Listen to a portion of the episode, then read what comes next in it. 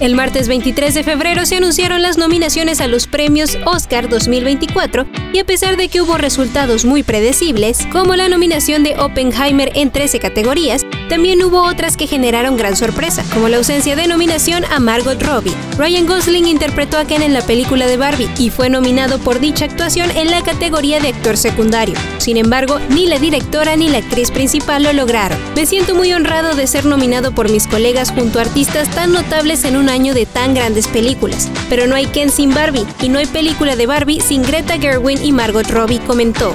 En el mismo comunicado aprovechó para celebrar la nominación de América Ferrera como mejor actriz de reparto, por el monólogo que dio respecto a lo difícil que es ser mujer en el mundo real. Notas, show business y más en 120 palabras. News.